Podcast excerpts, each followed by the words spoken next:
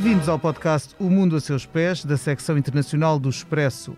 Estamos a gravar na manhã de segunda-feira, 18 de janeiro de 2021, a 48 horas do fim do mandato presidencial de Donald Trump nos Estados Unidos da América. Vencedor das eleições de novembro passado, Joe Biden vai tomar posse numa cerimónia marcada por fortes medidas de segurança no mesmíssimo Capitólio que uma turba invadiu duas semanas antes, dia 6, incentivada pelo presidente cessante e motivada pela tese sem fundamento de que houve fraude nas presidenciais. Dos tumultos que esta gente protagonizou, resultaram cinco mortos e um rasto de destruição, além de uma mancha na imagem da democracia americana. Mas o facto é que podia ter sido bem pior, e o receio de que haja atos de violência piores é que motiva a segurança reforçada no Capitólio em Washington e também noutros eh, edifícios das sedes legislativas dos 50 estados que compõem o país.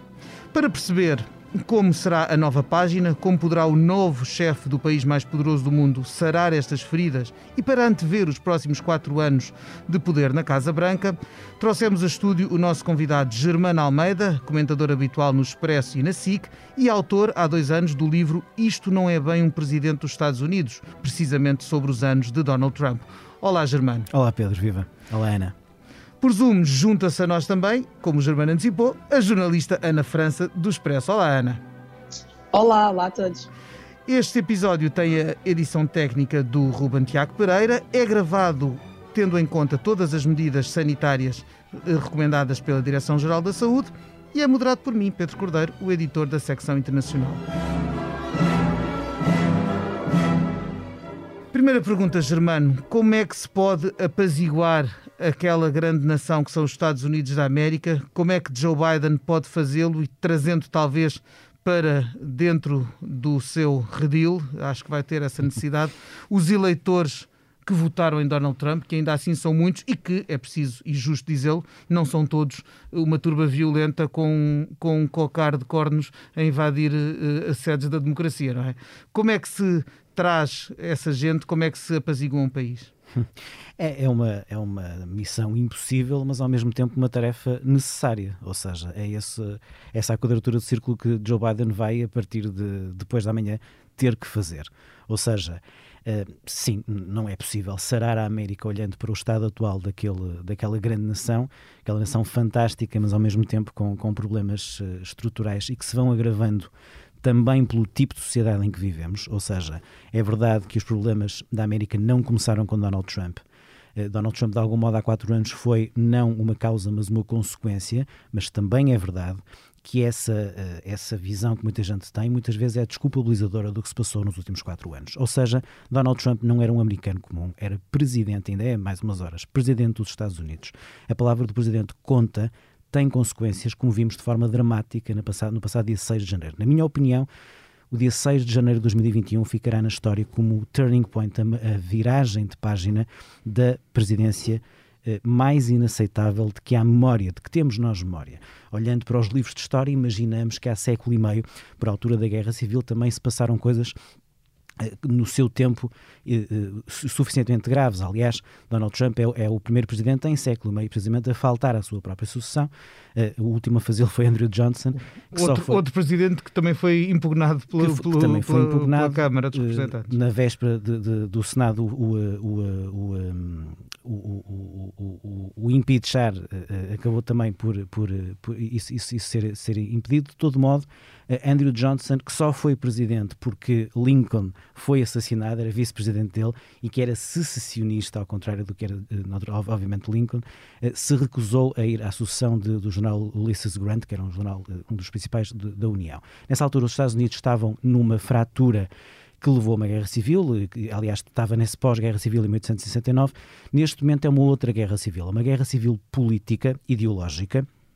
Até 6 de janeiro nós podíamos dizer enfim, de forma metafórica, que era uma guerra civil. Bom, a partir de 6 de janeiro não é só palavras e, e batalhas digitais nas redes sociais. Não, o que se passou de 6 de janeiro, eu acho que temos que ter uh, o discernimento de perceber que foi mais grave do que se calhar podia dizer, porque, como disseste de forma muito certeira na, na introdução, as coisas podem ter sido ainda muito piores. Neste momento as coisas estão em investigação, há cada vez mais indícios de que o plano de invasão. Eu acho que houve ali um misto de, de, de fezada e de, e de, consequência das palavras absolutamente irresponsáveis de Donald Trump a incitar à insurreição dos, dos, dos invasores do Capitólio.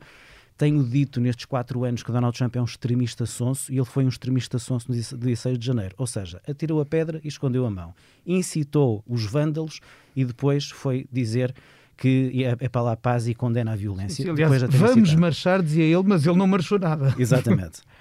Depois, há uh, cada vez mais na investigação sinais de que houve cumplicidade de, de, de, algumas forças policiais. Atenção, mais uma vez, não foi, não foi um, um plot de, de, dominante, ou seja, terá havido infiltrações nas forças policiais de cumplicidade.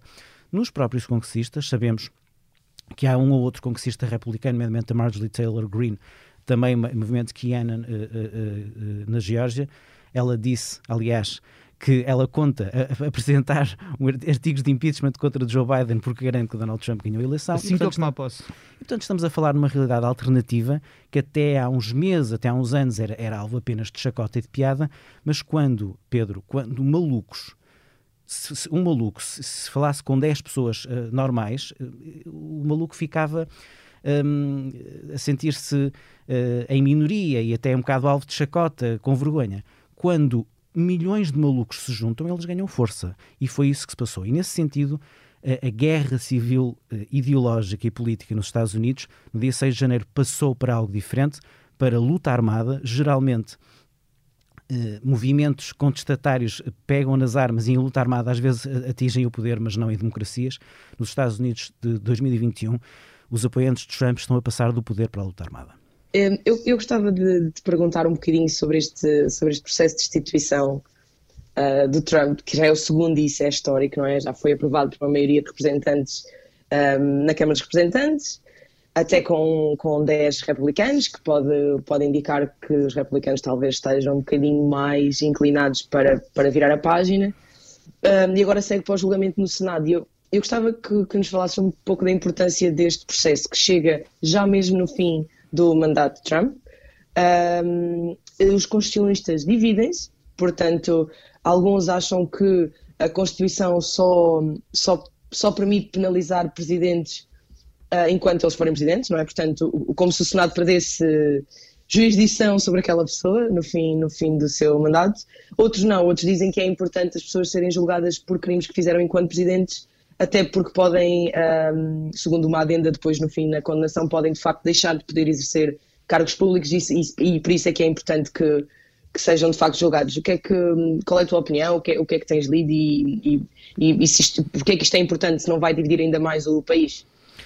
Bom, em, em política o timing não é tudo, mas é muito importante. E olhando para o timing, ele parece um bocado uh, deslocado, ou seja, uh, abrir um processo de impeachment a poucos dias do final do mandato, sabendo que esse, esse, processo basicamente tem dois tempos, o tempo da Câmara dos Representantes e o tempo do Senado, sabendo que a Câmara dos Representantes ia ser rápido e, e quase certa a aprovação, como foi.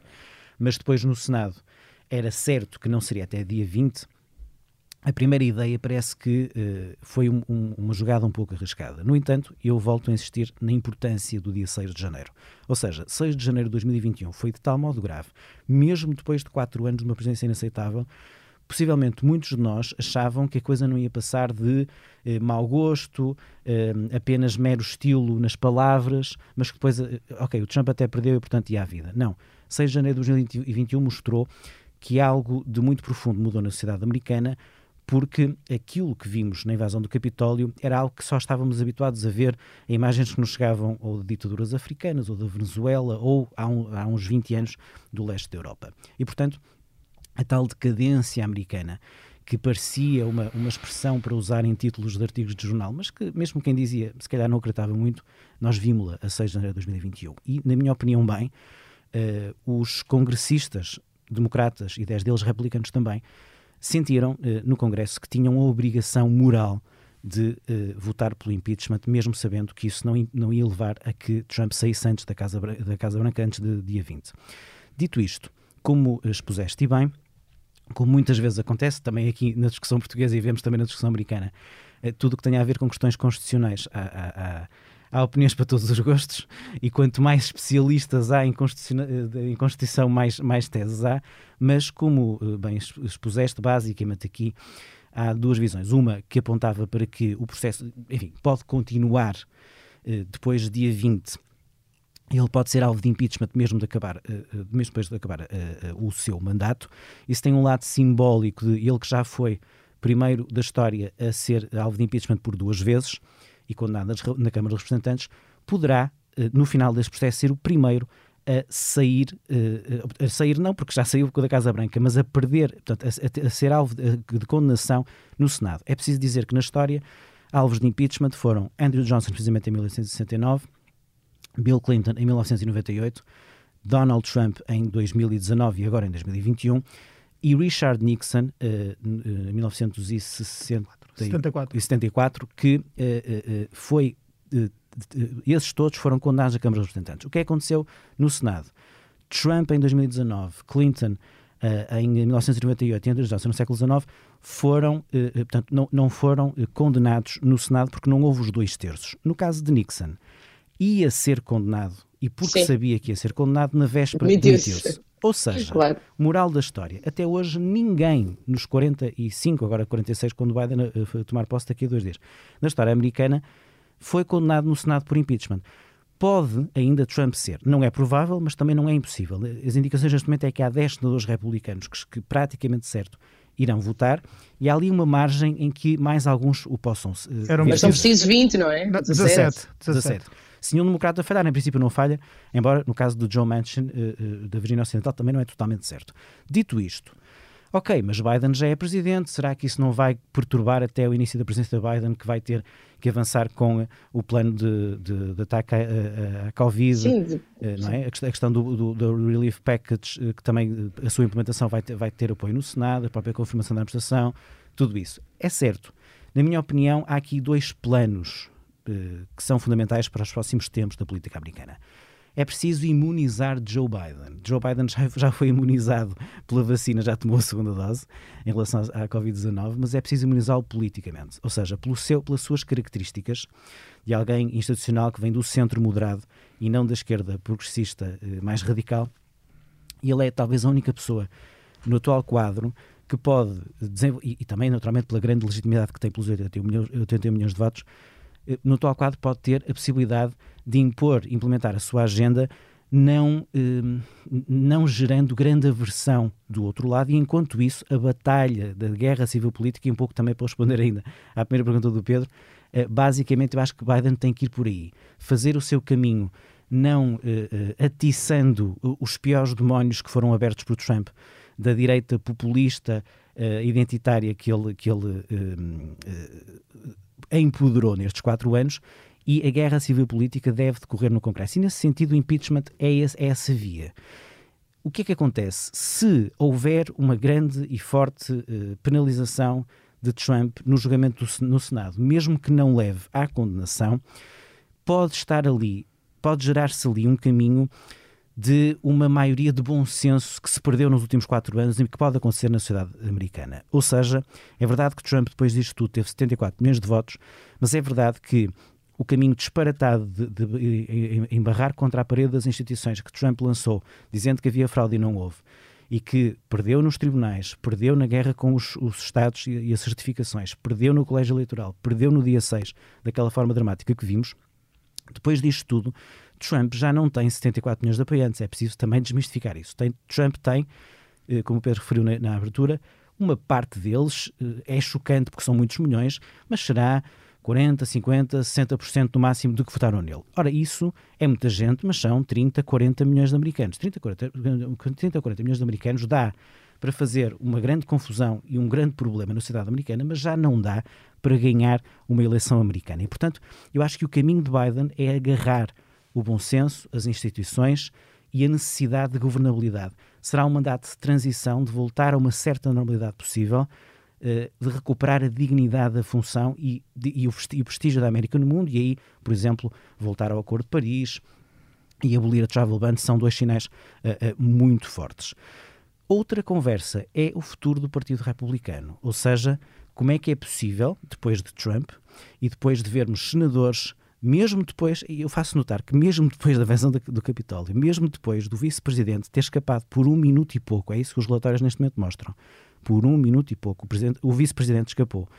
Uh, mesmo depois daquelas imagens degradantes de vermos o, o, o gabinete da, da, Nancy Pelosi ser vandalizado, mesmo depois disso, uh, uma hora ou depois, depois disso, oito senadores, incluindo Ted Cruz e Josh Hawley, com comissões presidenciais em 2024, e 140 e tal congressistas republicanos contestaram uh, a eleição de Joe Biden. E essa fratura leva a que o Partido Republicano tenha neste momento, nos próximos uh, anos, este, este, caminho. O caminho do conservadorismo institucional, que pode ser herdado, por exemplo, por Mike Pence, pela atitude que teve, uh, por exemplo, Mitt Romney, por exemplo, pela ex-embaixadora Nikki Haley.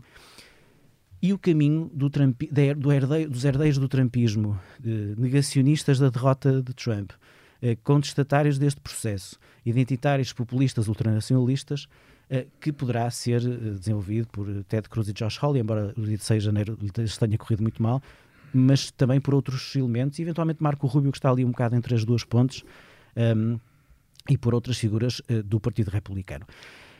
E eu acredito suficientemente, olhando para a história americana, na, que há mais estabilidade do que mudança no sistema bipartidário.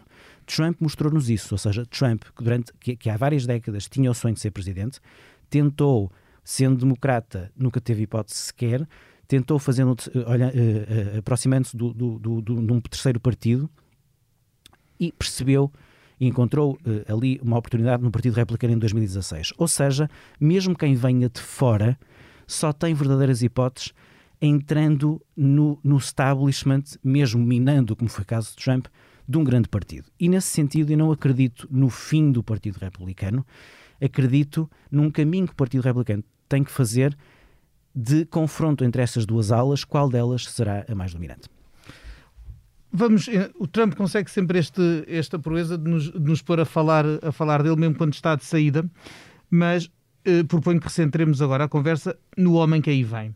Eh, como é que vai ser uh, esta presidência de Joe Biden, a presidência de, de transição, por um lado, de regresso à, à, civilidade, digamos assim, à civilização, se, se considerarmos que civilização é regressar ao Acordo de Paris, regressar, retomar talvez o, retomar talvez o programa, no, o, o acordo sobre o programa nuclear uh, com o Irão, uh, o, talvez também o, o regresso à, à Organização Mundial da Saúde e ao multilateralismo à parte disso que, que se espera de, de, de, Joe Biden, que mais é de esperar desta presidência? Quais vão ser, a teu ver, Germano, as, um, os marcos que, que, que, Biden vai deixar?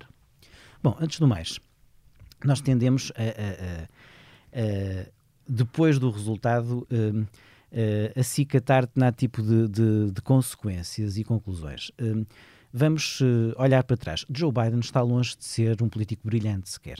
Não é alguém que uh, vá, eu acho, ficar na história como um presidente que uh, encante multidões. Isso é tudo verdade. Numa campanha assim tão estranha ainda por cima, curiosamente eu, eu acho que ele teve alguma vantagem em não se poder fazer comícios e não haver o contacto. E, portanto, eu acho que Joe Biden foi o homem e as suas circunstâncias, ou seja, alguém que tentou por duas vezes, uma em 1988 e outra em 2008, sem ter, sequer ter alguma hipótese de chegar à nomeação democrata, chega à presidência com uma, a maior votação de sempre, a nível absoluto, e com, a nível, e, e com uma, uma, uma, um turnout de 67%, isso levou a 81 milhões de votos. Uh, obviamente, pela grande por, por, beneficiar da grande tenda de muita gente de diferentes setores que queria essencialmente travar a, a, reeleição de Trump, não foi por, por morrerem ambos por Biden, mas também por conseguir de alguma maneira pacificar o centro moderado com a esquerda progressista, por exemplo, com a relação pessoal que tem com Bernie Sanders, com a capacidade que Bernie Sanders teve de dizer, e eu acho que Biden tem condições de vir a ser o presidente progressista, mais progressista desde Roosevelt. Isso foi muito importante para, para dar esse sinal, embora sabemos que os líderes não são donos dos votos das bases, mas isso foi importante. Ao contrário do que aconteceu no Partido Republicano, que não resistiu à tentação populista e nomeou em 2016 um, um, um entertainer uh, televisivo tipo Pato Bravo como Donald Trump, em 2020, apesar do que aconteceu com, com o êxito eleitoral de Donald Trump, o Partido Democrata não, uh, não cedeu essa, essa, essa tentação populista e nomeou um ex-senador e ex-vice-presidente para presidente e uma senadora credenciada e altamente qualificada para vice-presidente. E, portanto, eu acho que, antes do mais, há que relevar isso. Dito isto, também não nos podemos esquecer da idade de Joe Biden. Joe Biden não será só o mais velho presidente da história americana. Joe Biden será mais velho ao dia 1 do que o mais velho anterior ao último dia do segundo mandato. Ronald Reagan, Ronald Reagan, no final do segundo mandato, não tinha feito ainda 78 anos, estava a dias de o fazer.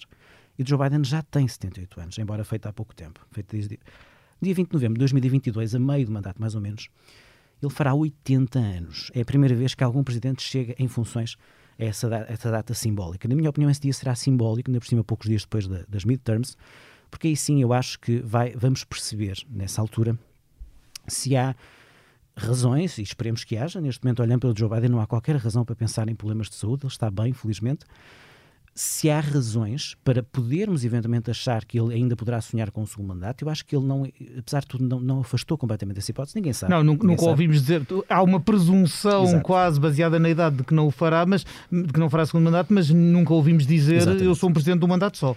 De todo modo, o mais normal será que não que, que, alguém com 82 anos não tente uh, para avançar para uma coisa que só vai acabar com 86. E nesse sentido, não podemos deixar de olhar para este mandato como mandato de transição a dois tempos. Primeiros dois anos, Biden tentar normalizar a América, pacificar a América dentro do que falámos há pouco. A segunda parte, mais Kamala, como alguém que será a normal candidata democrata da Casa Branca para 2022, embora me pareça que sempre com algum tipo de, de, de, de competição. Haverá primárias, com certeza, se Biden não se recandidatar. Eu creio é? que sim. Uh, competição. Eu acho que a escolha de Pete Buttigieg para o governo é também um pouco para uh, anular um pouco isso, que era claramente a, a maior ameaça à nomeação de Kamala em 2022. Pete Buttigieg é tão jovem e, e é alguém com tanto potencial que será certamente um candidato para mais tarde ainda, e também porque o tempo corre a favor dele, porque se calhar ainda foi demasiado cedo para algum eleitorado democrata mais conservador alguém, uh, olhar para alguém que é homossexual casado com um homem foi uma das imagens mais marcantes para mim foi ver ele que ganhou no Iowa, um estado conservador. Rural. Uma senhora branca, democrata, mas muito conservadora, tinha acabado de votar no Pete Buttigieg. Então porquê é que votou no Pete Buttigieg? Perguntava. Ah, porque é alguém que, que eu gosto das propostas dele e uma pessoa que me dá segurança. Mas sabe que ele é casado com um homem. Ui, é, ah, não sabia disso. Olha, isso, mas isso é contra Deus. Eu, se soubesse isso, não tinha votado nele, já estou arrependida. e aliás, havia uma segunda volta, ele já não votou, não votou nele. Essas foi esse problema. Placas tectónicas demoram a mexer. E também, vamos ser claros, os negros, grande parte dos negros eh, americanos são altamente preconceituosos. É isso que, os, que, os, que, que, o comportamento eleitoral mostra, e ele teve 3% do eleitorado negro a votar nele na Carolina do Sul. Horas depois, olhando para esses resultados, apoia Joe Biden e foi aí, aliás, essa viragem para Joe Biden. Sim, o Biden aí tinha também a, a, as credenciais de ter sido vice-presidente do, do, Obama, que Muito. devem ter ajudado com certeza no, junto ao eleitorado uh, uh, negro. Um... Sim, eu, eu, tenho aqui uma, uma Força, pergunta um, que é de todas as propostas que eu li, claro que algumas vão ser logo, ele até diz que é logo o quarto à tarde, para mostrar que, que, que é completamente diferente e que, que, está noutro caminho. Mas depois há outra coisa assim, de uma envergadura maior, que é o Biden disse que quer vacinar 100 milhões de pessoas nos seus primeiros 100 dias na Casa Branca. Isto é um bocadinho menos de um terço dos Estados Unidos, na totalidade da população. Um quinto dos, dos, dos europeus, é, é mesmo muita gente. E o plano, pelos vistos, passa por um, ressuscitar uma lei dos tempos de guerra da Coreia, um, que é a lei da, da, da, produção para a defesa, não é? Um, Sabes-nos explicar um bocadinho o que lei é esta e, e o que é que Biden pode fazer com esta lei? Pode produzir medicamentos em massa? É preciso alguma autorização? Ou, ou o Congresso fica um bocadinho adormecido e simplesmente a saúde está em primeiro lugar e Biden pode, pode quase usar os recursos sem, sem limites? Sim, é uma, é uma espécie de versão warp speed, e eh, aí foi talvez a única coisa minimamente boa de Trump, foi alguma, alguma uh, eficácia na, na, na velocidade de, de, avançar para a vacina. Um, versão Biden que tem a ver com isso, ou seja, ele vai associar a vacinação a uma questão de prioridade de segurança nacional. Trump falava na segurança nacional, associava a questão da imigração, erradamente e, enfim, demagogicamente, e Biden vai usar, de facto, esse, essa, também a lei para poder usar o exército e poder uh, uh, avançar com, de forma mais rápida, não tendo que, que, que pedir ao Congresso e, portanto, com, com, com a lei a poder, a poder ajudá-lo nesse aspecto. Isso prova, Ana, que há três prioridades máximas de Joe Biden nos primeiros dias. A primeira é vacinação, a segunda é vacinação e a terceira é vacinação. Depois, depois naturalmente que ao dia 1, e isso é, é entre aspas fácil porque basta assinar uh, a ordens executivas, mais uma vez não tem que ir ao Congresso, que é algo, como sabemos, daquele sistema um, ehm, que mais uma vez mostrou que funcionou, mas também mais uma vez mostrou que, que é alvo de grandes problemas e, e perturbação. Um, ehm, é olhado como uma força de bloqueio para o Presidente, muitas vezes, é? Eh, e, portanto, ao, eh, dia 1 ele vai, de facto, recolocar os Estados Unidos no Acordo de Paris, vai, vai uh, uh, revogar a travel ban, vai anular, uma coisa que tem sido pouco falada, mas é muito importante, vai anular a decisão de Trump de avançar para a construção do pipeline Keystone dos Estados Unidos-Canadá, Uh, que era, se, se, se, avançasse, era algo que depois não tinha caminho para trás, é algo que só é preciso dizer, não é uma questão dos anos de Trump, é uma questão que já tem alguns anos, creio que 20 anos, já passa por uh, entre Bush, Obama, Trump e agora Biden. Uh, e é, e é algo que, se, se, avançasse, implicava de facto tão cedo, não, não, não, se, não se, se evitava de facto uma, uma espécie de transição energética que nos últimos anos tem avançado nos Estados Unidos. Sabemos muito no Obama, sabemos que também nos anos de Trump, não, não pela via presidencial e federal, mas pela via dos Estados. Foi outra boa notícia da capacidade e resiliência daquele país, foi que mesmo quando o Presidente tirou uh, os Estados Unidos do Acordo de Paris, grande parte dos Estados continuaram, continuaram a cumpri-lo não por mera beneficência, mas por perceberem que, que, que o seu projeto económico e energético passava por aí. E, portanto, os Estados Unidos, nesse sentido, estão de regresso, isso é, isso é bom. Um, mas eh, eu, no outro dia estava a ouvir, eu gosto muito Elis Regina, estava a ouvir uma, uma música já não ouvi muito tempo da Regina, que ela dizia que o passado é uma roupa que não nos serve mais. E é algo que o Joe Biden devia lembrar-se nos próximos tempos, porque hum, a tentação dele ser uma espécie de, hum, de Obama 2.0 hum, pode ser grande, mas é errada. Embora a administração dele tenha sido muito focada aí, isso é bom porque é um lado mais centrista, cada vez mais não ter, não ter cedido à, à, àquilo que, que, que, à pressão do, do progressismo de esquerda. Um, a verdade é que não há condições para Biden ser uh, Obama por um lado, ainda bem, porque Obama, ponto, e, e, foi um grande presidente, na minha opinião, mas errou estrategicamente em algumas coisas, nomeadamente o tempo que perdeu em acreditar que ia conseguir acordos com o Congresso. Um, mas Biden, que tem dois anos com, com total controle político entre, entre presidência e as duas câmaras, vai ter que os aproveitar de forma mais, mais inteligente, na minha opinião. Uh, e, por outro lado, a nível externo, a nível externo, um, o realinhamento uh, com a NATO, com a ONU é fundamental.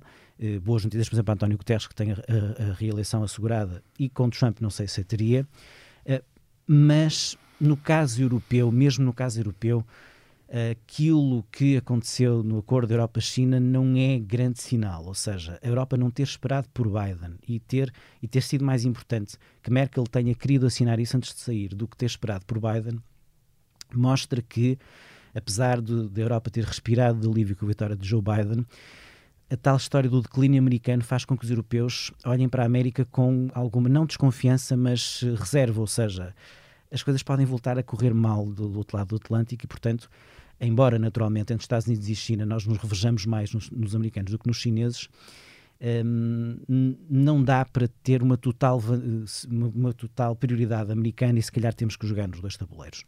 Biden tem que olhar para aí, as suas escolhas nessa área são muito, muito fortes. Tony Blinken é uma pessoa muito, muito atlantista e muito, e muito multilateralista. Será o chefe da diplomacia americana? Estado de Estado. Uma pessoa que será menos conhecida, com menos projeção mediática, mas vai ser muito importante no dia a dia da presença Biden, que é Jake Sullivan, um tipo extremamente novo, 43 ou 44 anos, mas com uma enorme experiência. Foi, era o principal responsável pela política externa da campanha Hillary, trabalhou com Obama, trabalhou com Biden uh, e é alguém que, como Conselheiro de Segurança Nacional, tem uma visão muito pragmática, mais pragmática se calhar do que o Presidente e o Secretário de Estado, tem uma visão um bocadinho ainda idealizada, a tal, a tal história do passado, que se calhar eles têm que se lembrar que uh, essa roupa não lhes vai servir mais. Uh, e Jake Sullivan uh, tem esta ideia muito pragmática de ok, os Estados Unidos voltam a ser o farol do, do multilateralismo e do liberalismo globalista, mas a política externa americana tem sempre que ser pensada para, uh, também para os interesses internos dos cidadãos que votaram em nós, uh, para lhes pôr comida na mesa. E isto é uma coisa mais pragmática do que foi, por exemplo, a política externa de Obama. Vou, tinha deixado aqui para o fim uma, uma pergunta, não por ser menos importante, mas precisamente por estarmos a apontar ao futuro, uh, e que tu, Germano, já abordaste de alguma forma, que é uh, o papel uh, de Kamala Harris, da, da primeira mulher vice-presidente dos Estados Unidos da América, o que é um inegável marco, quer dizer, é, é impossível, é impossível contornar o, o, a importância simbólica e não só desta, desta, da, desta esco da escolha para candidata e da eleição uh, de Kamala Harris. Uh, e também eh, acrescentaria já agora alguém que também tem do, é de origens étnicas mistas, é alguém que é, tem origens asiáticas, jamaicanas uh, e, portanto, também espelha de alguma forma uma maior diversidade num poder que até agora tem sido muito masculino e muito branco, digamos assim.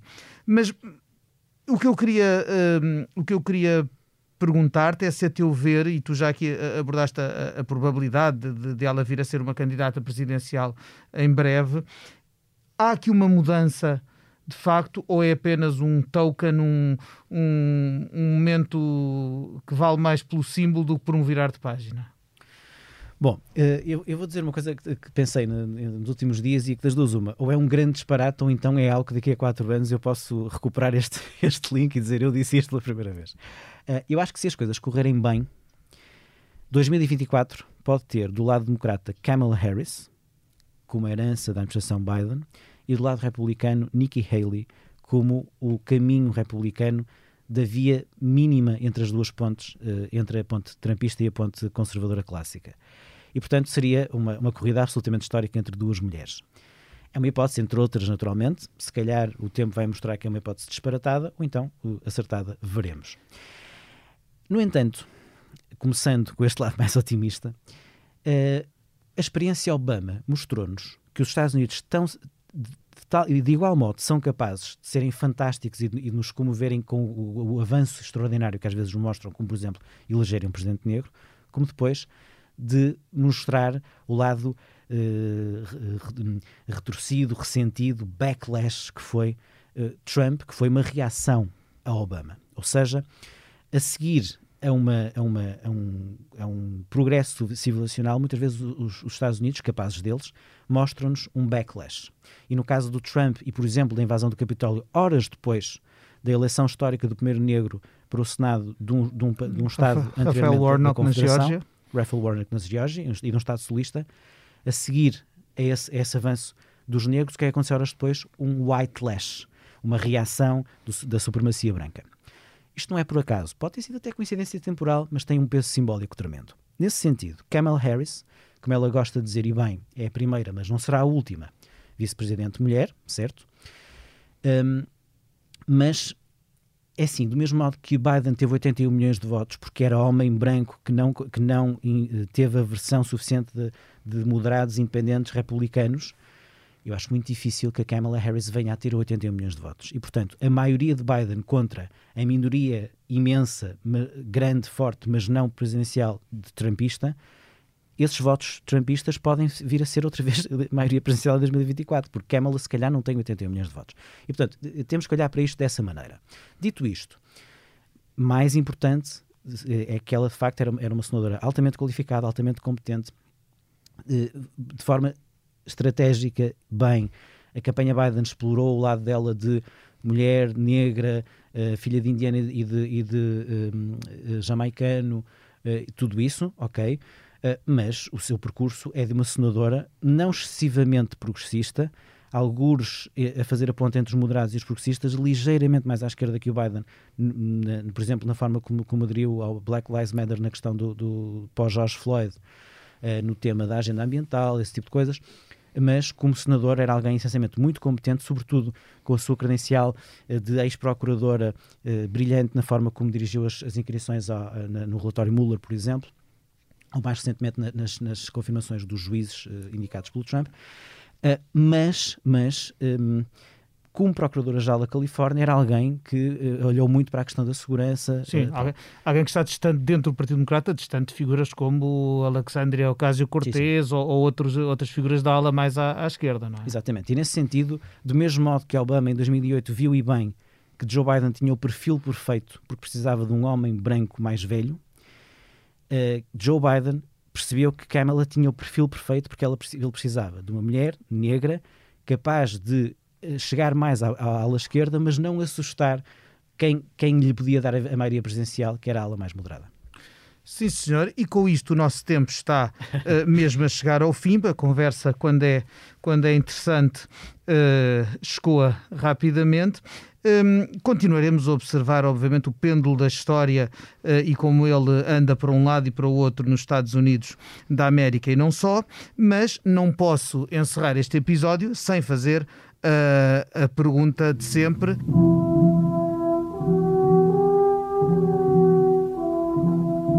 Ana, se não houvesse nenhuma restrição às deslocações, onde é que gostavas de estar neste momento no mundo e porquê?